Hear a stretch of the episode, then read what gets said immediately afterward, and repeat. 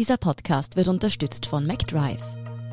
Ich bin Antonia Raut. Das ist Thema des Tages, der Nachrichtenpodcast vom Standard.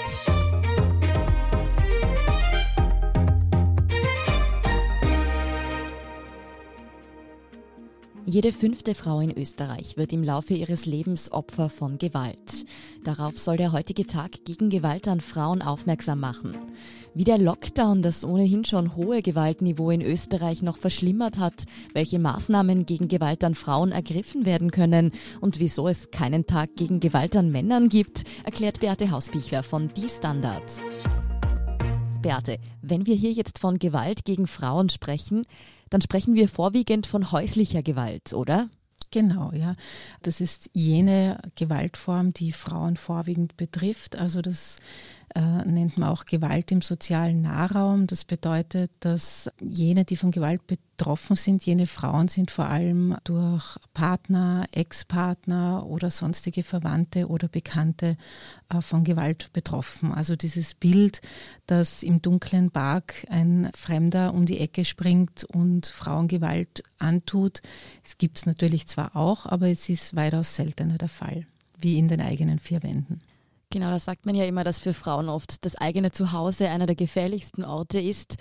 Deshalb haben ja auch mit dem Corona-Lockdown viele damit gerechnet, dass die Gewalt an Frauen dramatisch zunehmen wird. Nun haben die jüngsten Zahlen aus dem ersten Lockdown im Frühling gezeigt, dass die Gewalt an Frauen unter Anführungszeichen nur um vier Prozent zugenommen hat.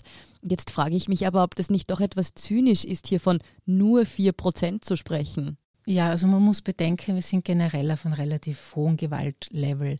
Es gibt jetzt, um ein bisschen allgemeiner anzufangen, 2014 wurde eine europaweite Umfrage gestartet. Da wurden über 40.000 Frauen befragt.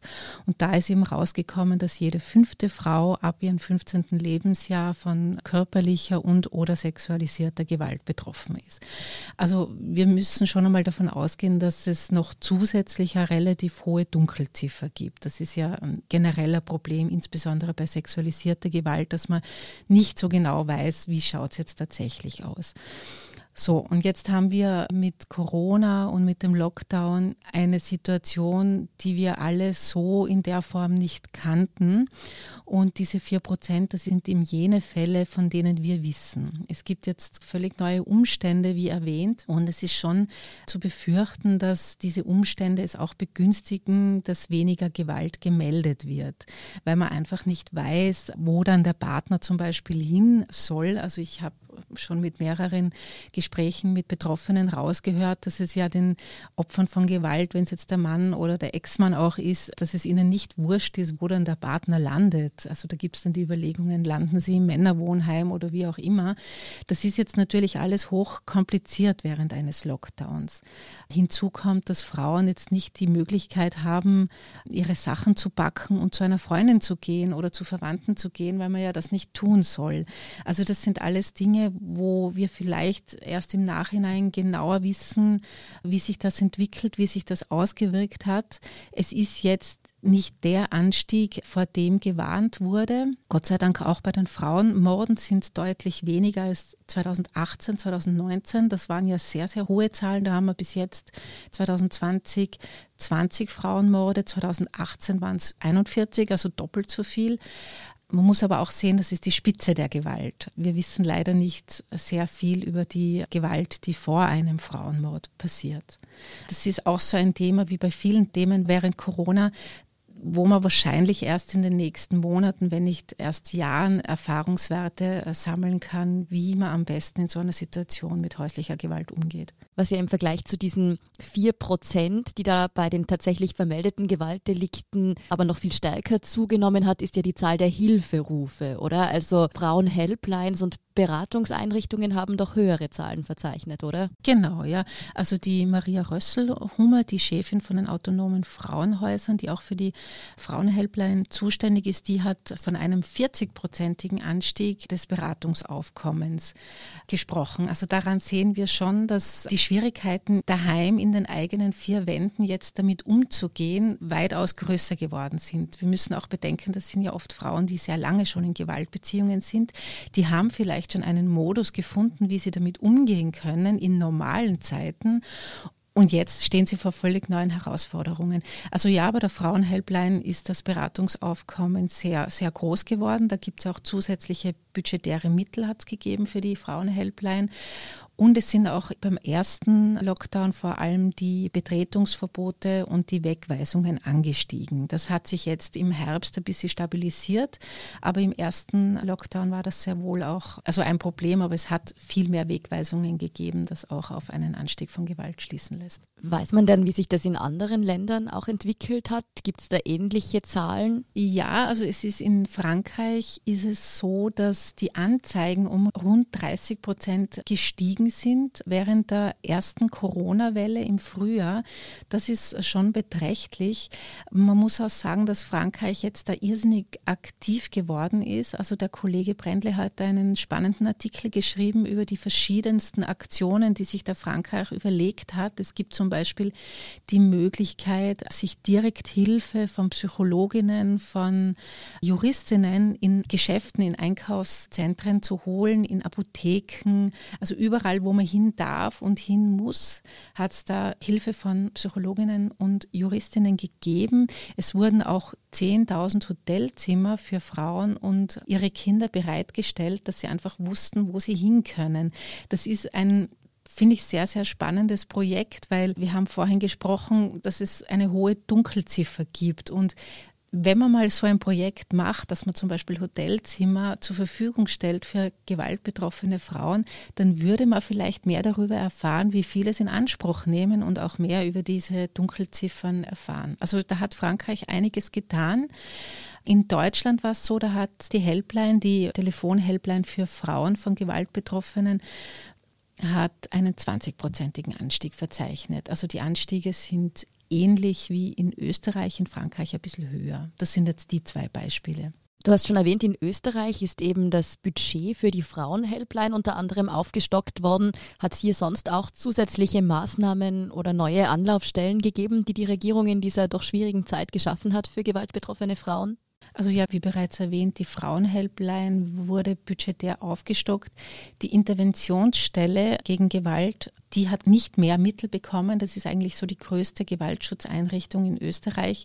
Sie bekommen im Verhältnis zu anderen natürlich auch mehr, aber die leiden sehr unter dem hohen Beratungsaufkommen und kritisieren auch, dass sie nicht mehr bekommen haben.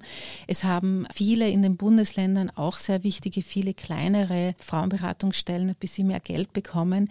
Nur insgesamt ist die Erhöhung, muss man sagen, ein Tropfen auf den heißen Stein. Wir haben seit 2010 war ein stagnierendes, fast stagnierendes Budget von 10 Millionen. Und 2021 wird das Budget knapp 15 Millionen ausmachen. Das heißt, in den Jahren davor gab es keine Inflationsabgeltung, also musste auch die ganzen höheren Gehälter jetzt mit diesem stagnierenden Budget bezahlen. Also die Erhöhung ist jetzt da, das betonen die Grünen und die Frauenministerin auch, aber es ist wirklich in einem sehr, sehr kleinen Rahmen und das Niveau des Gewaltschutzes, jetzt wenn man es jetzt wirklich nur auf budgetärer Ebene sieht, ist schon nach wie vor sehr, sehr niedrig. Beate, kommen wir noch einmal zurück zu den Femiziden, also den Frauenmorden, die du zuvor schon angesprochen hast. Hier war Österreich in den vergangenen Jahren ja trauriger Spitzenreiter im EU-Vergleich. Heuer zum Glück nicht mehr ganz so extrem. Aber trotzdem, wie kommt es, dass Österreich in den vergangenen Jahren so viele Frauenmorde verzeichnet hat? Also diese Spitze von 2018 mit 41 Frauenmorden und 2019 auch noch mit 39 Frauenmorden, das war schon erschütternd. Warum das jetzt gerade in diesem Jahr so besonders hoch war, Dafür habe ich jetzt keine Erklärung. Ich wüsste auch nicht, dass Gewaltschutzexpertinnen jetzt insbesondere für diese Spitzen Erklärungen hätten.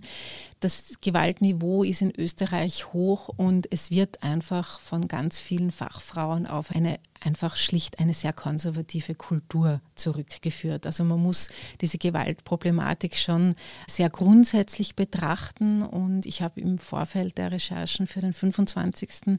mit Laura Wiesböck geredet, der Soziologin, und die hat eine sehr interessante Umfrage zitiert, eine europaweite Umfrage, wo eben so Themen befragt wurden, wie Leute zu Gewalt gegenüber Frauen stehen, was sie dazu sagen. Da war eine Frage beispielsweise, Also dass Frauen, wenn ihnen Gewalt passiert, auch selbst verantwortlich sind oder es provoziert hätten, das ist zum Beispiel eine Aussage, die in Österreich jeder Vierte bejaht.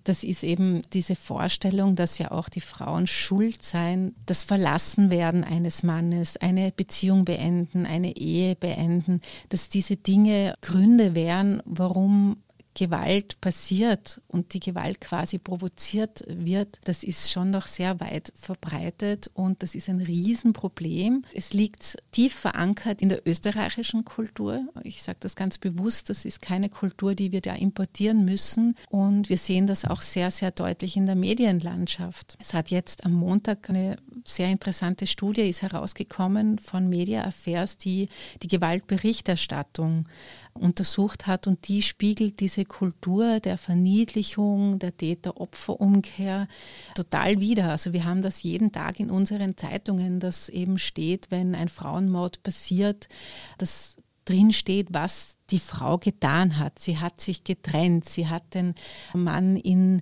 Eifersuchtswahn versetzt oder sie hat dieses und jenes getan. Das ist etwas, das dürfte in der Berichterstattung absolut keine Rolle spielen. Es spielt de facto aber ständig eine Rolle und das trägt zu einem ganz gefährlichen Klima der Bagatellisierung von Gewalt und der Rechtfertigung von Gewalt bei.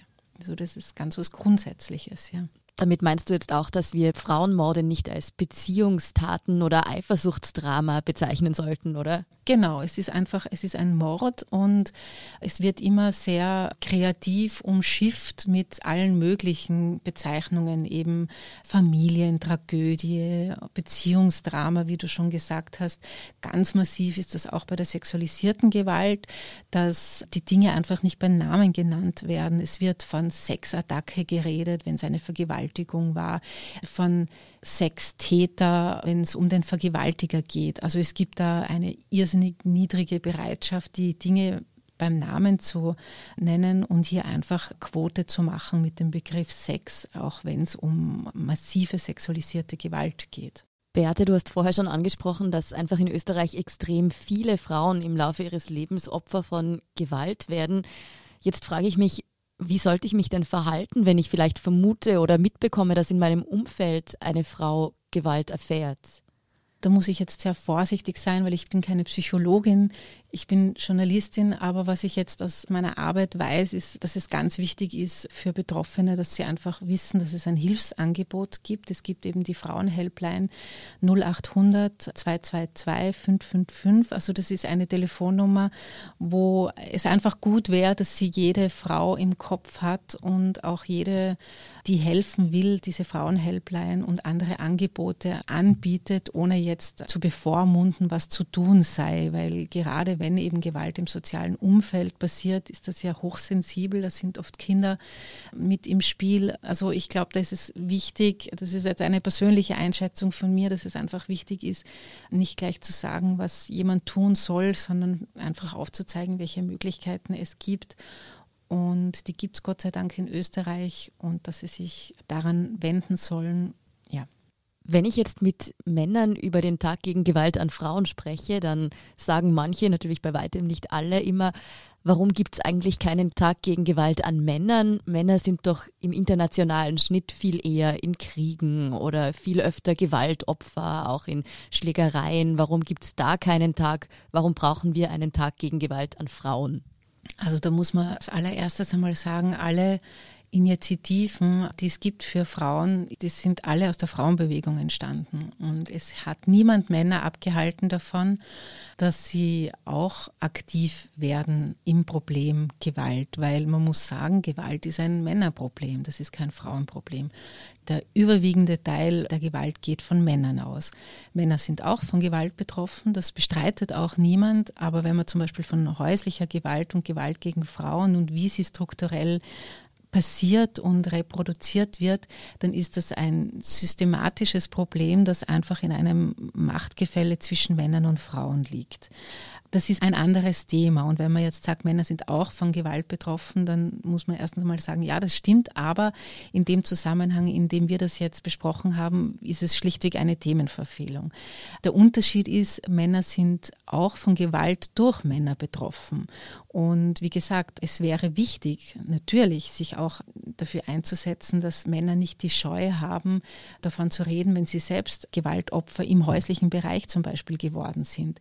Das hängt ja alles mit einem sehr traditionellen und problematischen Männerbild zusammen, dass es noch immer normal ist, dass man Buben sagt, wie sie sich körperlich wehren können oder dass es okay ist, wenn sie raufen. Und bei Mädchen ist das immer, dass sie ihre Probleme nur auf kommunikativer Ebene lösen müssen oder sollten und Buben können dann schon ruhig raufen. Das fängt schon sehr früh an und das ist eine sehr umfangreiche Thematik der toxischen Männlichkeit, der vergifteten Männlichkeitsvorstellungen und Bilder. Und das ist auch etwas, was von feministischer Seite ausgeht, sich darum zu kümmern. Also das ist definitiv ein Problem. Aber ich würde jetzt sagen, dass sich eben nicht die Frauenbewegung und nicht Fraueneinrichtungen darum kümmern müssen, dass es einen internationalen Tag gegen Gewalt gegen Männer gibt. Das ist jetzt nicht das Themenfeld von diesen Einrichtungen. Aber es ist total wichtig eben zu sehen, dass Gewalt ein Männerproblem ist und dadurch, dass ja die Gewalt vorwiegend von Männern ausgeht, liegt ja auch bei ihnen der größere Handlungsspielraum. Also es ist, liegt an Ihnen daran zu arbeiten und, glaube ich, an der ganzen Gesellschaft diese limitierenden und auch problematischen Rollenvorstellungen von Männlichkeit aufzulösen. Das wäre schon ein großer Schritt im, im Kampf gegen Gewalt. Neben diesem Thema, das uns eben natürlich am Tag gegen Gewalt an Frauen beschäftigt, sorgt in Österreich aktuell aber noch ein anderes frauenpolitisches Thema für Schlagzeilen. Die ÖVP-Ministerinnen Aschbacher und Raab schließen sich nämlich der Forderung nach einer Abtreibungsstatistik in Österreich an. Eine Initiative dazu wird am 3. Dezember im Nationalrat behandelt. Sie kommt von einem kirchennahen und als abtreibungskritisch eingestuften Verein. Wieso so eine Abtreibungsstatistik von vielen Abtreibungsbefürworterinnen kritisch gesehen wird und wieso die Grünen sich auch gegen diesen Vorschlag positionieren wollen, das lesen Sie auf diestandard.at. Danke inzwischen Beate Hausbichler für deine Einschätzung. Gerne. Wir sind gleich zurück.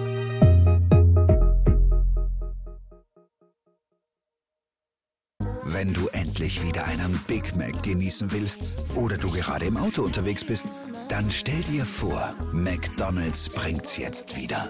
Mit kontaktloser Übergabe zu dir ins Auto und kontaktloser Lieferung zu dir nach Hause. It's good to be safe mit McDrive und McDelivery. Und hier ist, was Sie heute sonst noch wissen müssen. Erstens, ob und vor allem wann wir heuer noch Skifahren gehen können, das steht im Moment noch in den Sternen. Österreichs Touristiker von der Hoteliersvereinigung gehen im Moment vom 18. Dezember als ein mögliches Datum für den Start der Wintersaison aus. Denn auch wenn der strenge Lockdown mit 6. Dezember endet, bedeutet das noch nicht automatisch die Öffnung der Hotels und Skigebiete. Darüber könnte nächste Woche entschieden werden. Von einer generellen Schließung aller Pisten in Europa bis Mitte Jänner, wie von Italien angeregt, hält man im österreichischen Tourismus wenig überraschend nichts. Zweitens, der Dow Jones hat ein Rekordhoch von über 30.000 Punkten erreicht und das mitten in der Corona-Pandemie. Dass der US-Aktienindex so in die Höhe geschossen ist, liegt an einem Mix aus mehreren guten Nachrichten, unter anderem die Aussicht auf die Zulassung eines Corona-Impfstoffs und die nun angekündigte geregelte Amtsübergabe des US-Präsidenten dürfte zu dem Optimismus an den Börsen beigetragen haben. Und drittens, der Nikolaus darf trotz Corona nun doch kommen. Die Regierung nimmt den Nikolo explizit explizit in die rechtliche Begründung zur Covid-19-Notmaßnahmenverordnung auf. Diese soll am Mittwoch der Hauptausschuss des Nationalrats beschließen. Berufliche Zwecke, darunter auch ehrenamtliche Tätigkeiten, galten ja bisher schon als legitimer Grund, im Lockdown aus dem Haus zu gehen. Nun gilt es eben auch für den Nikolaus. Mehr dazu und die aktuellsten Informationen zum weiteren Weltgeschehen finden Sie wie immer auf derstandard.at. Um keine Folge von Thema des Tages zu verpassen, abonnieren Sie uns bei Apple Podcast oder Spotify. Unterstützen können Sie uns mit einer 5-Sterne-Bewertung und vor allem, indem Sie für den Standard zahlen. Alle Infos dazu finden Sie auf abo.derstandard.at und dst.at/supporter. Danke für Ihre Unterstützung. Ich bin Antonia Raut. Baba und bis zum nächsten Mal.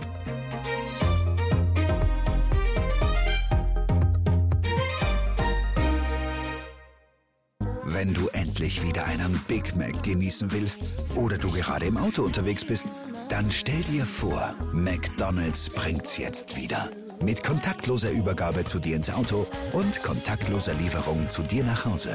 It's good to be safe mit McDrive und McDelivery.